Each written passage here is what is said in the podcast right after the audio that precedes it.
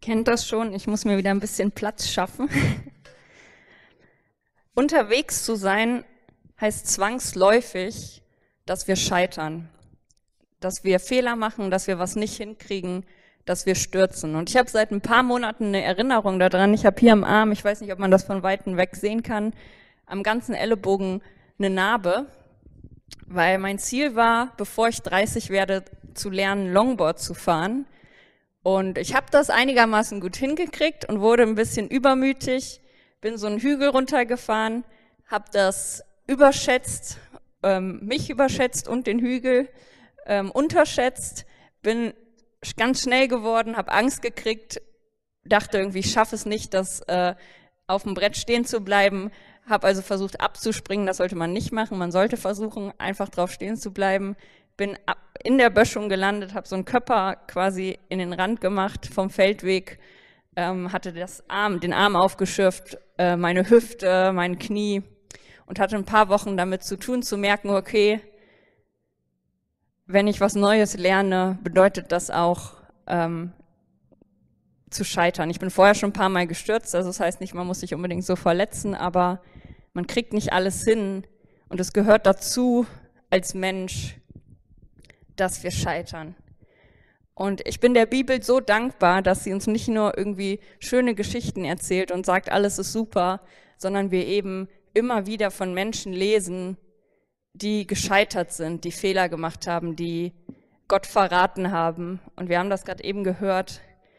Äh, Petrus ist deshalb auch einer meiner Lieblingscharaktere, ähm, weil ich das so ermutigend finde, wie er immer wieder scheitert und immer wieder weitermacht mit Jesus.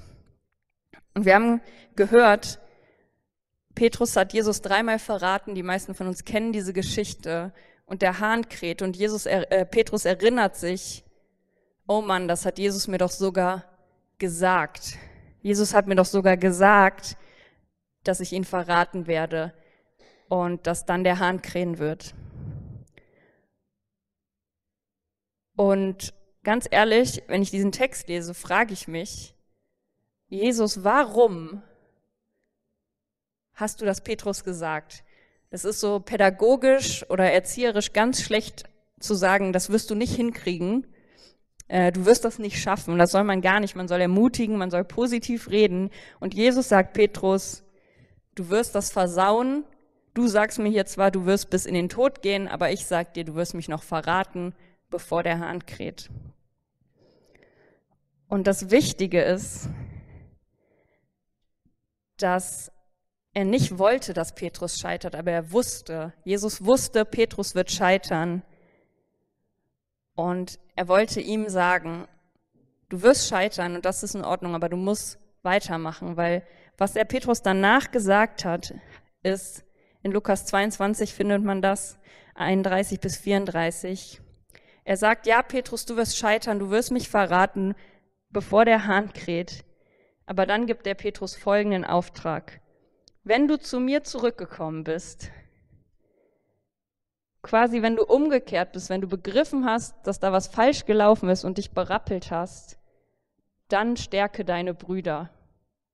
Gib nicht auf, suhl dich nicht irgendwie in deiner Niederlage, in, in de, deiner Schwäche, in deinem Sturz, sondern du kommst zu mir zurück, das kann ich dir schon sagen, und dann sollst du dich um die anderen kümmern, weil du weißt dann, was es heißt, zu scheitern und du weißt dann, dass du die anderen ermutigen kannst.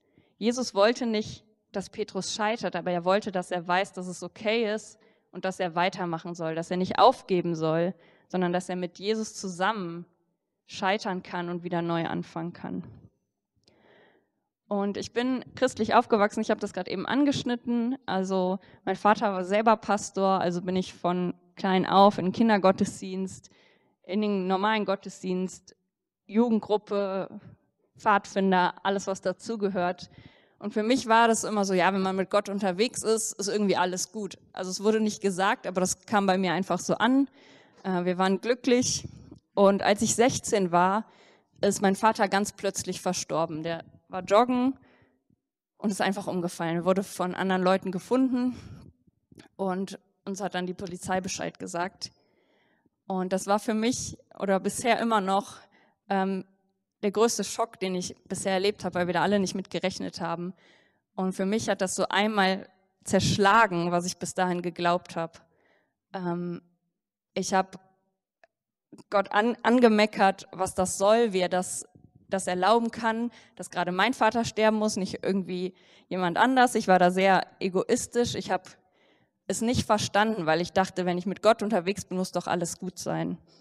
Und ich habe da mit niemandem drüber geredet, weil ich wollte irgendwie nach außen als die Pastorentochter, so blöd das ist, irgendwie zeigen, ja, bei mir ist alles okay. Natürlich weiß ich, ich kann sowas irgendwie nicht zwischen mich und Gott äh, kommen lassen. Also habe ich nach außen einfach so getan, als wäre alles gut, weil ich niemandem zur Last fallen wollte. Aber innen drin wurde es immer dunkler, weil ich einfach gesagt habe, okay Gott, ich will mit dir nichts mehr zu tun haben. Ich weiß, dass du allmächtig bist und wenn dann sowas passiert, verstehe ich das nicht.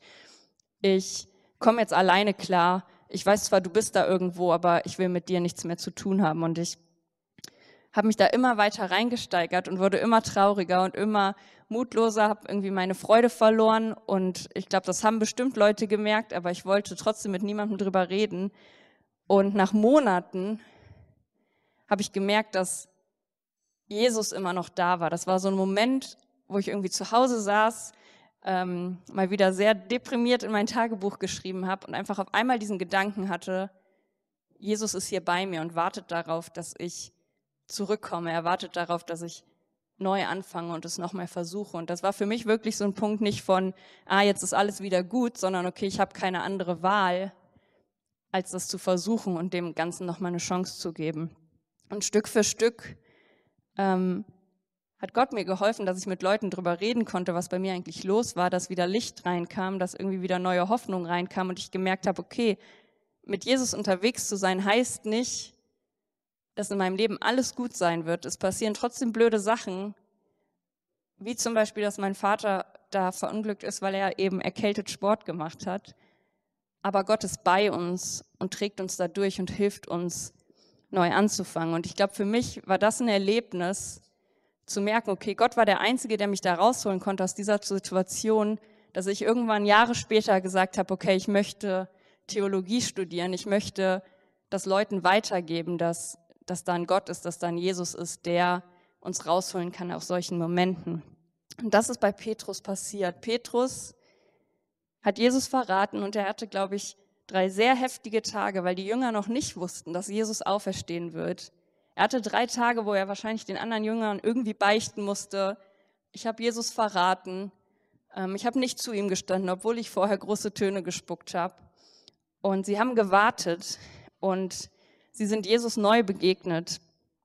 Und diese Begegnung war so, dass Petrus ist mit seinen Jungs wieder fischen gegangen. Also die haben einfach gemerkt, okay, wir, Jesus ist nicht mehr da, was machen wir? Okay, wir gehen zu dem zurück, was wir kennen. Wir gehen irgendwie in unseren alten Job.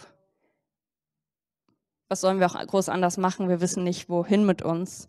Und sie sind fischen gegangen und sie haben die ganze Nacht nichts gefangen.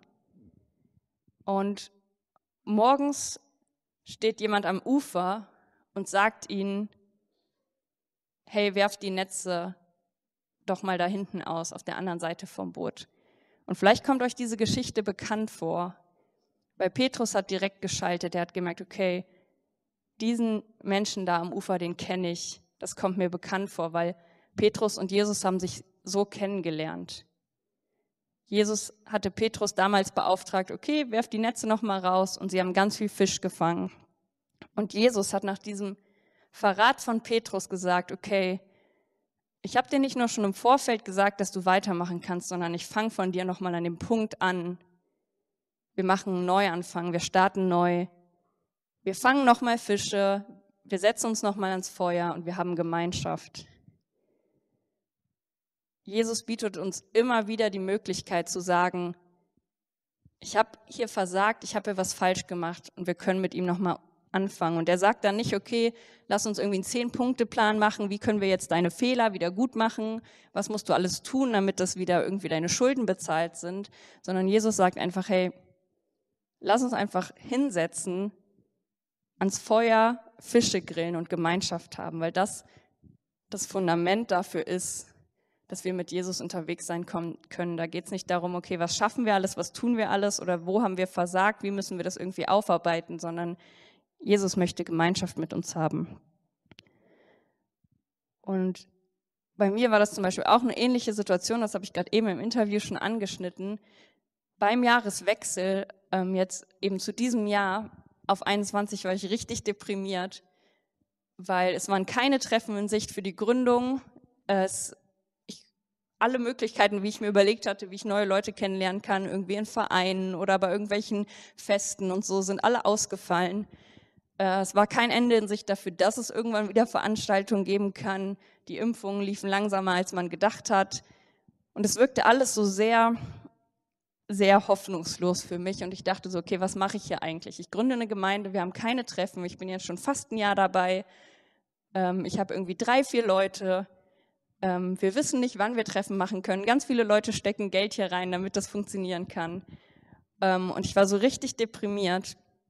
Und eine Frau aus unserem Team hat mir geschrieben, einfach irgendwie ja, wie geht's dir und ist alles gut. Und ich war wieder sehr versucht, einfach zu schreiben, okay, ja, ist alles gut, weil ich wollte auch nicht zugeben, ähm, wie, wie hoffnungslos ich war und deprimiert und habe mir aber gesagt, nein, das hast du gelernt. Ähm, du schreibst jetzt, wie es dir geht. Und ich habe ihr geschrieben, ganz ehrlich, gerade bin ich irgendwie richtig demotiviert. Ich weiß gar nicht, was wir hier eigentlich machen was das für einen Sinn hat. Man kann sich nicht treffen. Was soll das alles? Und sie hat mir geantwortet und sie hat geschrieben, Lydia, was machst du dir eigentlich diese Gedanken? Das ist nicht deine Gründung, sondern das ist Gottes Gründung. Und Gott weiß schon, was er hier gerade tut. Und ich glaube, das müssen wir uns ganz oft auch in unserem eigenen Leben sagen. Hey, es ist nicht meine Verantwortung. Ganz viele Sachen, wo ich mir Sorgen mache oder wo wir uns Gedanken machen, die können wir nicht beeinflussen, aber wir kennen einen Gott und wir haben eine Beziehung zu einem Gott, der diese Sachen beeinflussen kann. Und deswegen finde ich das so schön, dass wir heute genau Abendmahl feiern, weil das ist einfach so ein Punkt, wo ich gemerkt habe, da kann ich immer ganz neu entscheiden, okay, Gott, ich will dir diese Sachen abgeben, die eigentlich nicht mein Problem sind, sondern dein Problem. Und ich will ehrlich sagen, was los ist, weil Gott das klären kann und Jesus weiß, dass wir scheitern und er weiß, dass wir zweifeln und er weiß, dass wir ihn verraten und alles, was dazugehört.